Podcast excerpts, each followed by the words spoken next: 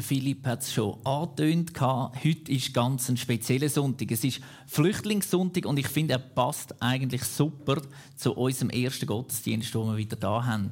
Weil es ist ja eigentlich für uns alle auch ein bisschen eine Flüchtlingssituation gewesen. Ganz eine kleine vielleicht für die einen, ein eine größere Herausforderung für die anderen. Wir sind sozusagen geflüchtet da von unserem gewohnten Umfeld, vom CBZ, vom Sonntagmorgen Gottesdienst, wo wir einander sehen, wo wir einander begrüßen können, wo wir miteinander Zeit haben können, zum Micha in den Keller runter, in sein Tonstudio. Ich habe gesagt, für mich ist gemeint in den letzten Wochen einfach der Micha vor allem und Salome. Ab und zu noch der Johnny, wenn er ist, stören Aber sonst wie auf der Flucht. Wir verstecken uns irgendwo da im Keller und senden in die weite Welt unser Signal raus. Und wir haben es vorher bei dem Lied, wo wir miteinander gesummt haben oder mitgelesen haben, gesehen, es ist gestanden, jeder Einzelne ein Schatz, für den du starbst. Jeder. Nicht nur du und nicht nur ich, sondern jeder. Egal, ob der an Gott glaubt, ob der an Jesus glaubt, für jeden ist er gestorben.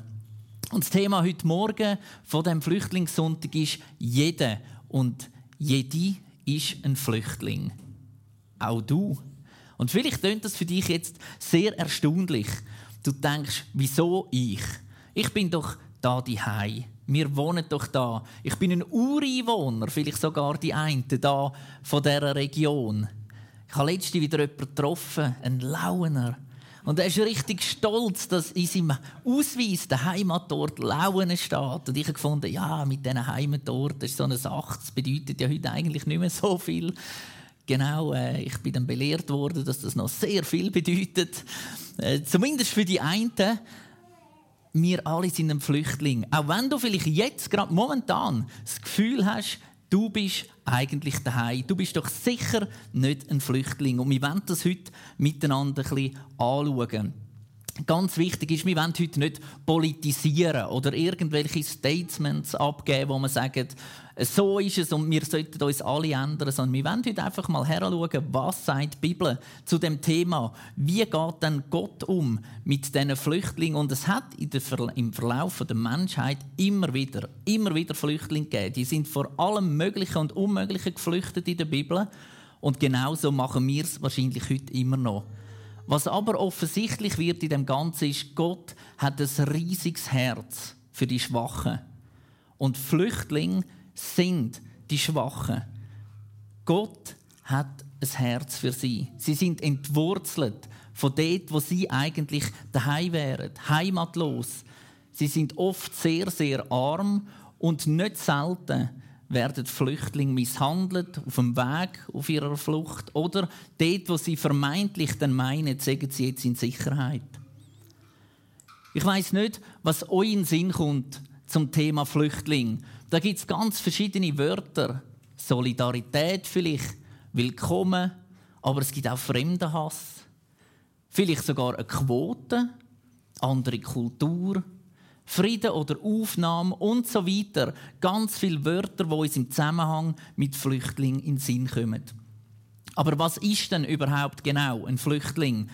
Da dazu gibt es natürlich eine Flüchtlingskonvention, die das einmal beschrieben hat. Und dort heißt es, als Flüchtling gilt nach der Genfer Flüchtlingskonvention eine Person, die aus der begründeten Furcht vor Verfolgung wegen ihrer Ethnie, Religion, Nationalität, Zugehörigkeit zu einer bestimmten sozialen Gruppe oder wegen ihrer politischen Überzeugung sich außerhalb des Landes befindet, dessen Staatsangehörigkeit sie besitzt und den Schutz dieses Landes nicht in Anspruch nehmen kann oder wegen dieser Befürchtungen nicht in Anspruch nehmen will. Eine Person also, die außerhalb von dem Land ist, wo sie doch eigentlich ihre Heimat hat, und ihr merkt es schon, viele Christen berufen sich immer darauf und sagen, meine Heimat ist im Himmel und nicht auf dieser Erde. Und allein das macht uns alle zusammen eigentlich schon zu Flüchtlingen. Was wir also ganz klar sehen, innerhalb dieser Beschreibung ist, ein Flüchtling, der flieht nicht einfach, weil er gerade sonst nichts zu tun hat. Ein Flüchtling flieht auch nicht einfach, weil es ihm langweilig wäre oder weil er findet, ich mache mich da mal gerne auf eine abenteuerliche Reise. Ich will etwas erleben in meinem Leben. Nein, ein Flüchtling flieht, weil er flüchten muss. Und das ist eine erste und ganz wichtige Erkenntnis. Oft, wenn wir miteinander reden oder wenn ich mit Leuten rede, dann habe ich das Gefühl, es kommt mir so entgegen, als wäre das für die wie Ferien, für die Flüchtlinge. Es hat ja niemand gesagt, dass die daher kommen. Es hat sie ja niemand eingeladen. Die kommen ja alle freiwillig daher. Und so Sachen hört man, wenn man mit Menschen redet. Und der Philipp hat es vorher angetönt. Wer von uns, der heute da innen ist, würde freiwillig, einfach aus Freude am Leben, alles hinter sich lassen und irgend in ein fremdes Land, in eine andere Kultur, in eine andere Religion gehen, einfach weil es noch ein bisschen spannend wäre. Ohne Familie, ohne Freunde, ohne gar nichts.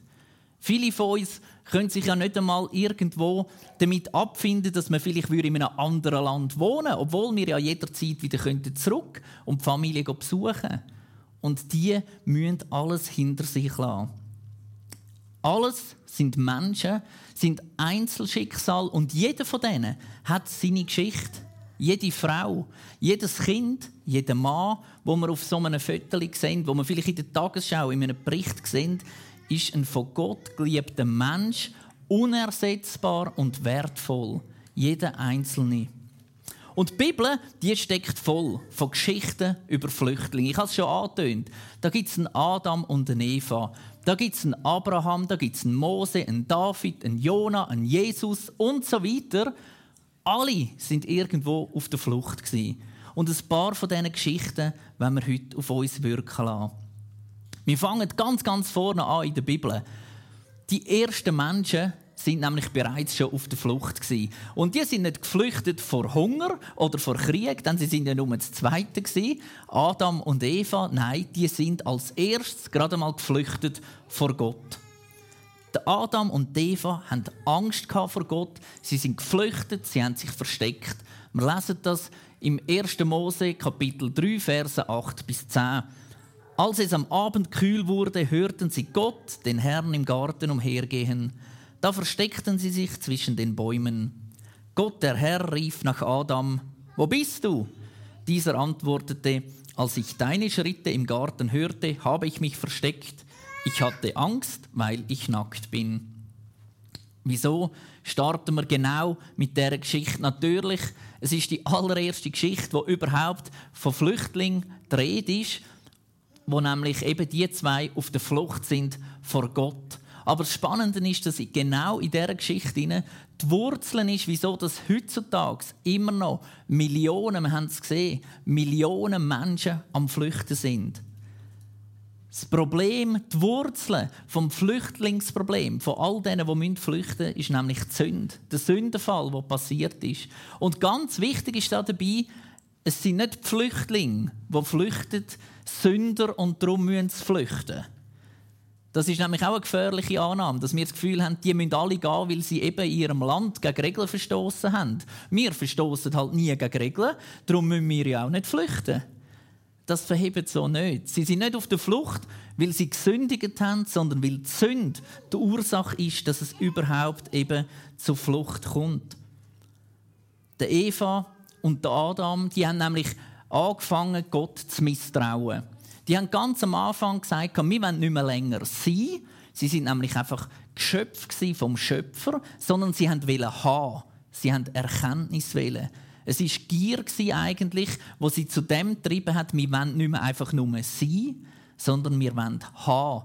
Und so hat das Ganze angefangen. Es hat ihnen nicht mehr gelangt, so wie es ist.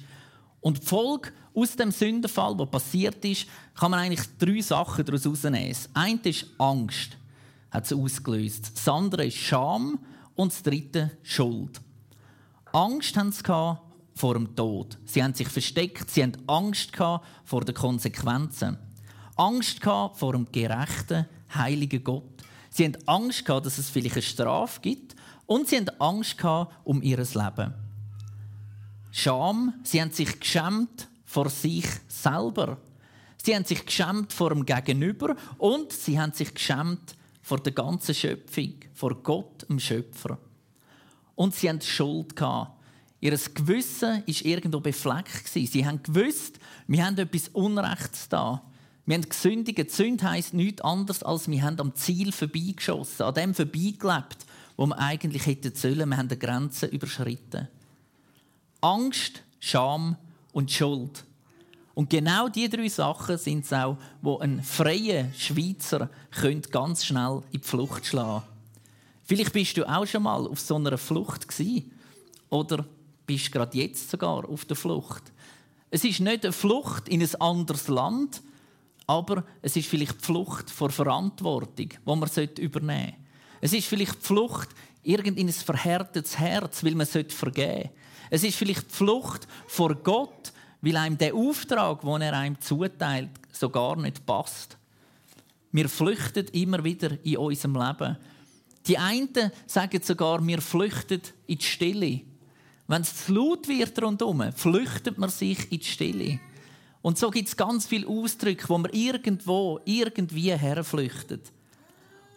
Und das Spannende ist, wie geht Gott mit diesen ersten zwei Flüchtlingen? Da hat ja niemand gewusst voran. Was ist ein Flüchtling? Zumal rennen da die ersten zwei, was es überhaupt gibt, davon. Und was macht jetzt Gott mit diesen Flüchtlingen? Und vielleicht können wir etwas lernen von dem, schon in der ersten Geschichte heute Morgen. Gott geht nämlich am Adam und der Eva nach. Er geht diesen Flüchtenden nach.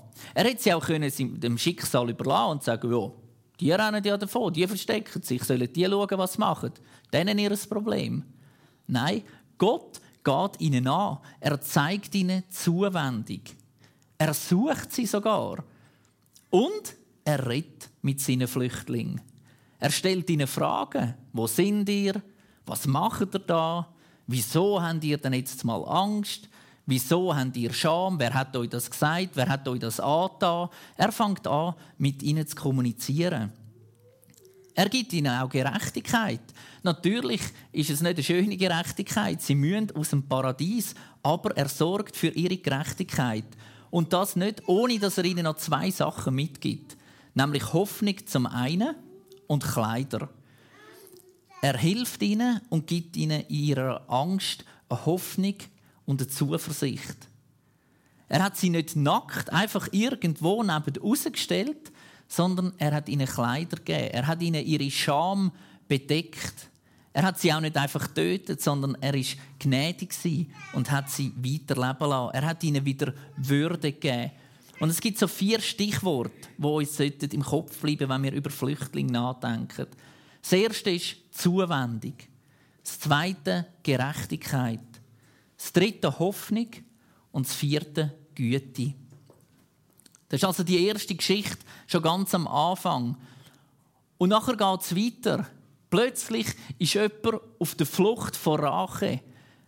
Es ist keine tausend Jahre später, sondern nahtlos mit Adam und Eva hat es angefangen, ist ihr Sohn der Kain auch schon wieder auf der Flucht. Es zieht sich anscheinend einfach weiter. Der hat nämlich auch etwas ganz Unglückliches gemacht. Der hat seinen Brüder getötet. Er war ein Brüdermörder und auch dort wieder. Wieso hat er seinen Brüder umgebracht? Es war, weil er wollte haben. Sie haben geopfert und am Brüder sein Opfer ist mehr angenommen worden als sein. Und das hat ihn so verrückt gemacht, er hat nicht einfach sein, sondern er hat mehr haben und darum hat er nachher seinen Brüder getötet. Und das Spannende ist, das ist nicht einfach im Affekt gewesen. Zufällig ist es passiert, wenn man die Geschichte lesen in der Bibel. Er hat das geplant. Er hat genau gewusst, was er macht. Und kaum hat er es gemacht, ist er von Schuldgefühl plagt worden, von Angst plagt worden. Er hat sich geschämt für das, was er gemacht hat. Schuld, weil er gemerkt hat, er kann es nicht mehr rückgängig machen. Angst, was sagen die Angehörigen, was sagen vielleicht auch die Eltern zu dem, was er da gemacht hat? Vielleicht auch Angst vor Gott. Blutrache hat es zwar damals noch nicht gegeben, aber er hat sich bereits vor dem gefürchtet. Und er hat sich geschämt für das, was er gemacht hat. Und wie begegnet Gott ihm? Tatsächlich genau wie bei Adam und Eva. Er gibt ihm Zuwendung. Er redet mit ihm. Er macht sich mit ihm auf den Weg. Er ist wieder gerecht und sagt, du musst weggehen von da. Aber er gibt ihm Hoffnung mit. Ich mache dir ein Zeichen auf deine Stirn, dass niemand dich darf anlangen und dir etwas darf tun. Obwohl du deinen Brüder tot hast, ich vergib dir das und ich gebe dir Hoffnung. Und auch heute sind Menschen auf der Flucht. Ähnlich wie der Kain, weil sie Verbrechen begangen haben. Das haben wir gehört voran schon. Sie haben Verbrechen begangen und darum müssen sie flüchten. Und wenn wir an Verbrechen denken, denken wir gerade wieder an Mord und Totschlag. Aber vielleicht ist das Verbrechen einfach das dass sie am Sonntag im Gottesdienst sind. Und darum sind sie auf der Flucht. Du, der heute Morgen da bist, ich, der heute Morgen da bin, wir wären je nach Land, wo die Menschen herkommen, Verbrecher, weil wir heute Morgen einfach nur daher gekommen sind, auf den Stuhl gehockt sind und Gottesdienst besucht haben. Das langt, dass man dich töten würde, dass man dich verfolgen dass man dich einsperren würde. Ein Verbrechen, zusammenzukommen und vor Gott zu kommen. Für uns nicht nachvollziehbar. Und darum auch Menschen, die auf der Flucht sind vor Rache, haben ein Anrecht darauf, dass man sie schützt. Wir gehen ein bisschen weiter. In der nächsten Geschichte, im 1. Mose, Kapitel 12, 10 steht, Damals brach eine Hungersnot im Land aus und Abraham zog nach Ägypten, um dort zu wohnen, denn die Hungersnot nahm große Ausmaße an. Der Abraham ist gezwungen worden, alles, was er hatte, seine ganze Herde irgendwie zusammenzuraffen und aufzugehen in ein Land, das er nicht kennt hat. Er hat sich auf den Weg gemacht und ist also sozusagen zu einem Wirtschaftsflüchtling gekommen. Ein Flüchtling, der eben flüchtet, weil er nicht mehr genug zu essen hat, weil es in dem Land vielleicht keine Arbeit gibt, wo er sich nicht irgendwo dort selber seinen Lebensunterhalt verdienen wird, zu einem Wirtschaftsflüchtling. Auf der Flucht vor der Hungersnot. Auch das gibt es auf der ganzen Welt. Und die, die fliehen können, die machen das. Selbstverständlich. Wer von uns ist nicht auch schon halb verhungert zum Kühlschrank geflüchtet? Weil er gemerkt hat, es geht nicht mehr. Du verwachst mitten in der Nacht, wer kennt das? Das nehme ich mal Wunder. Mitten in der Nacht verwachst und die Mama so, oh, nie Hunger. Genau, ja, das gibt doch einige da, ja, und zwar durch jedes Alter, das freut mich. Auf der Flucht vor dem Hunger. Und spannend ist auch immer bei diesen Flüchtlingen, die kommen, das hat mir auch mal so Eindruck gemacht, sagt man immer, wieso kommen da immer junge Männer? Das ist ja auch noch komisch. Weltweit so viele Flüchtlinge und bei uns in der Schweiz kommen immer die jungen 18- bis 22-jährigen Männer. Wo sind denn all die Frauen? Wo sind die Alten? Wo sind die Kinder? Und so weiter. Das hat ganz einen einfachen Grund. Oft die ganzen Familien, Verwandtschaften, alles zusammenlegen, was sie haben, alles Geld, alles, was sie irgendwie können, und suchen den aus, wo die Chance, dass er überlebt, am grössten ist. Es gibt nicht, wir können alle flüchten, sondern einen. Wir können einen schicken, der flüchtet. Und der eine, der muss es schaffen, weil der muss schauen, dass nachher alle anderen können überleben können, dort, wo sie zurückbleiben müssen. Und jetzt stellt euch mal vor, was das mit dem einen macht. Wenn du weißt, du bist heute Morgen der eine, der hinter sich eine ganze Familie hat, der darauf hofft und darauf vertraut und weiß, dass wenn es du nicht schaffst, auch sie es nicht schaffen, was das für einen Druck bei dir auslöst, was das für eine Verantwortung für dich ist, wenn du weißt, es hängt alles von mir ab. Und was machen wir da bei uns in Europa, wenn dann die Menschen kommen? Wir diskutieren vielleicht, ob Wirtschaftsflüchtlinge überhaupt legitime Asylbewerber sind. Oder ob das vielleicht eine Quote geben wie viel dass man überhaupt von welchen darf aufnehmen und so weiter. Wir reden über Prinzipien, wir reden über Definitionen. Und beim Abraham hier, wo er flüchten ist er auf Ägypten gekommen. Und spannend ist, wir lesen, er ist aufgenommen worden, sie haben ihn versorgt mit seiner Familie und das ist völlig normal gewesen, damals, dass man Flüchtlinge aufgenommen hat. Und ich habe das Gefühl, was damals völlig normal war, müsste doch eigentlich auch heute völlig normal sein, dass man Flüchtlinge aufnimmt und sie versorgt. Und das Spannende ist, der Abraham hat nachher angefangen mit Tricks irgendwie zu probieren, sich dort wieder anzuklimatisieren. Er hat gedacht, ja, diesen Ägypter kannst du nicht so trauen, die kenne ich ja gar nicht. Und hat da gesagt, meine Frau ist meine Schwester. Und Zeug und Sachen hat er da gemacht, um sich irgendwie durchzumogeln, dass ihm geholfen wird. Und ist es nicht heute oft auch so? Menschen kommen daher und sie haben keine Ahnung, wie das bei uns läuft. Wieso soll das erstaunlich sein, dass sie vielleicht mit dem einen oder anderen Trick oder irgendwie mit einer komischen Übung versuchen, irgendwo rauszuspüren, wie funktioniert denn das da und wie kann ich überleben und integriert werden? Auch das ist also normal. Jeder Mensch, der an Hunger leidet, ist ein Einzelschicksal und ein von Gott geliebter Mensch. Und wie wir denen begegnen können, steht im Jakobus 2, 15 bis 17.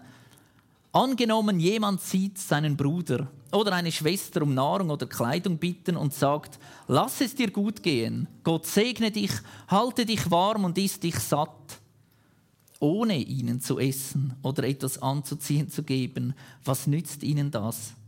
Es reicht nicht, nur Glauben zu haben. Ein Glaube, der nicht zu guten Taten führt, ist kein Glaube, er ist tot und wertlos. Gott sagt, es ist gut, wenn ihr für die betet, wenn ihr für die Wand sorgen, wenn ihr für die Wand da seid. Aber wenn es nur ein Wand ist, dann nützt es nichts, sondern macht es auch. Drei Geschichten von Flüchtlingen aus der Bibel, die sich selber auf die Flucht gemacht haben. Und dann gibt es aber noch eine andere Kategorie. Und zwar sind das die Verschleppten. Es sind nicht einfach nur Menschen bei uns, die zu uns gekommen sind, weil sie sich auf die Flucht gemacht haben oder weil sie vielleicht von der Verwandtschaft auf die Flucht geschickt worden sind. Es gibt auch noch die, die da sind, die gar nicht da sein Und glaubt mir, viele von diesen Flüchtlingen, die da sind, die wollen gar nicht da sein. Wenn die die Möglichkeit hätten, um in ihrem Land zu bleiben und dort genug zu essen hätten und könnten arbeiten und dürften in Gottesdienst und so weiter, die würden nicht zu uns kommen. So attraktiv und lässig sind wir auch nicht, als dass alle zu uns kommen. Freiwillig. Die kommen viele, weil sie müssen.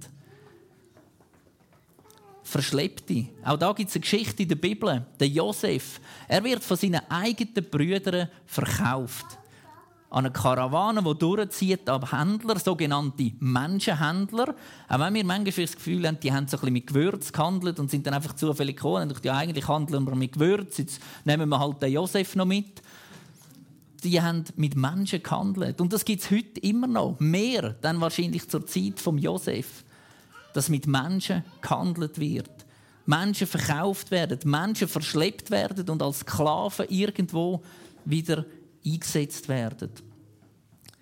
Der Josef hat auf die ganze Geschichte von seiner Verschleppung aber nicht negativ reagiert. Er hat sich von Gott berühren lassen. Und ich glaube, ganz viele Flüchtlinge, die heute unterwegs sind und daher kommen in die Schweiz oder sonst in ein europäisches Land, sind auch bereit, um sich eben berühren lassen. Sie sind zum Teil auch auf der Flucht, weil sie merken, dass die Religion, wo sie drin aufgewachsen sind, eben nicht ihnen das gibt, was sie vielleicht verspricht.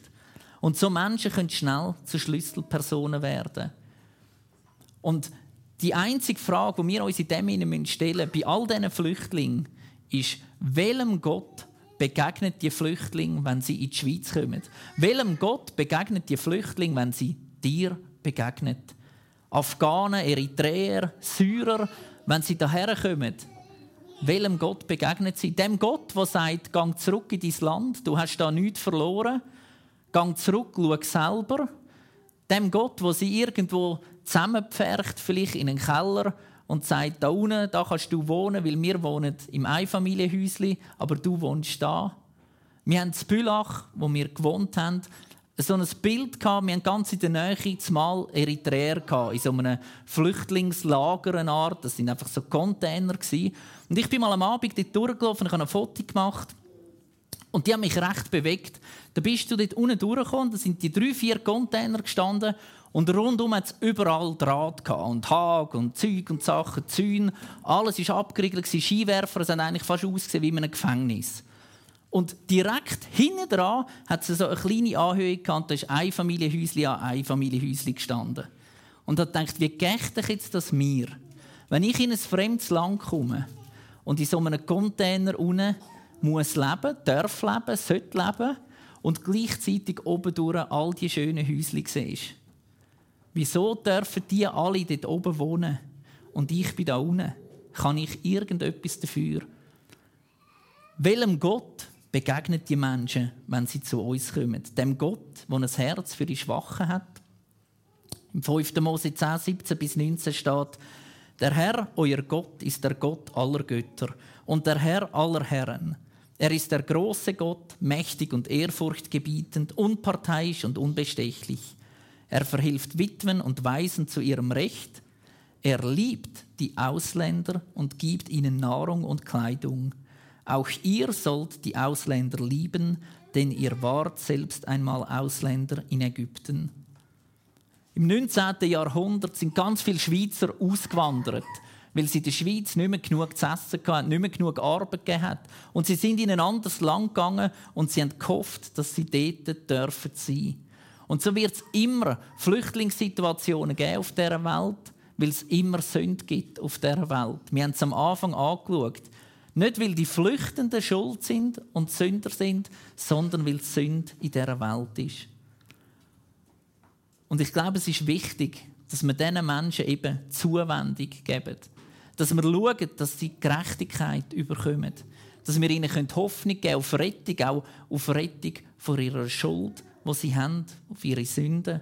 Und sie brauchen vor allem Güte, Kleider, Wärme und ganz wichtig, menschliche Kontakt mit dir und mit mir. Wieso? Weil Gott ihnen das will geben. Und wo hat Gott seine Hände und seine Füße? Das sind wir, das bist du und das bin ich.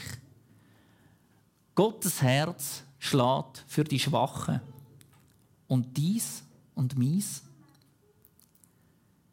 Die Flüchtlingsgeschichten in der Bibel die sind bei weitem nicht fertig. Da gibt es Naomi und ihren Mann, die flüchtet auch vor einer Hungersnot. Der König David, der flüchtet vor dem Saul, bevor er König war. Und auch nachher flüchtet er immer mal wieder vor allem Möglichen. Maria und Josef, die flüchten mit Jesus. Kaum ist er auf der Welt, weil der Herodes Jesus töten will. Priscilla und Aquila flüchten aus Rom raus, weil dort zumal Christen oder damals die Juden auch verfolgt worden sind und umgebracht worden sind. Heute flüchten Syrer, Afghanen, Eritreer und so weiter, ganz viele Menschen. Es flüchten Schweizer vor Schweizer oder vor sich selber oder vielleicht auch vor Gott. Und die Frage ist, vor was flüchtest du? Was wäre denn überhaupt, wenn Gott einen guten Plan hat hinter all diesen Flüchtenden? Dann müssten wir uns ja fragen, was könnte denn sein guter Plan sein? Vielleicht, dass Hungernde gesättigt werden, dass Nackte bekleidet werden, wie es in Matthäus heißt, dass Menschen zum Sagen werden im fremden Land, wie es in Josef geworden ist, dass Schutz und Gerechtigkeit passiert oder nicht zuletzt, dass die Gemeinde von Jesus in Bewegung versetzt wird und etwas anfängt zu unternehmen. Ich glaube, es ist Zeit aufzuhören, dass wir flüchten. Es ist Zeit, heimzukommen und es ist Zeit, denen, die auf der Flucht sind, es die zu geben. Amen.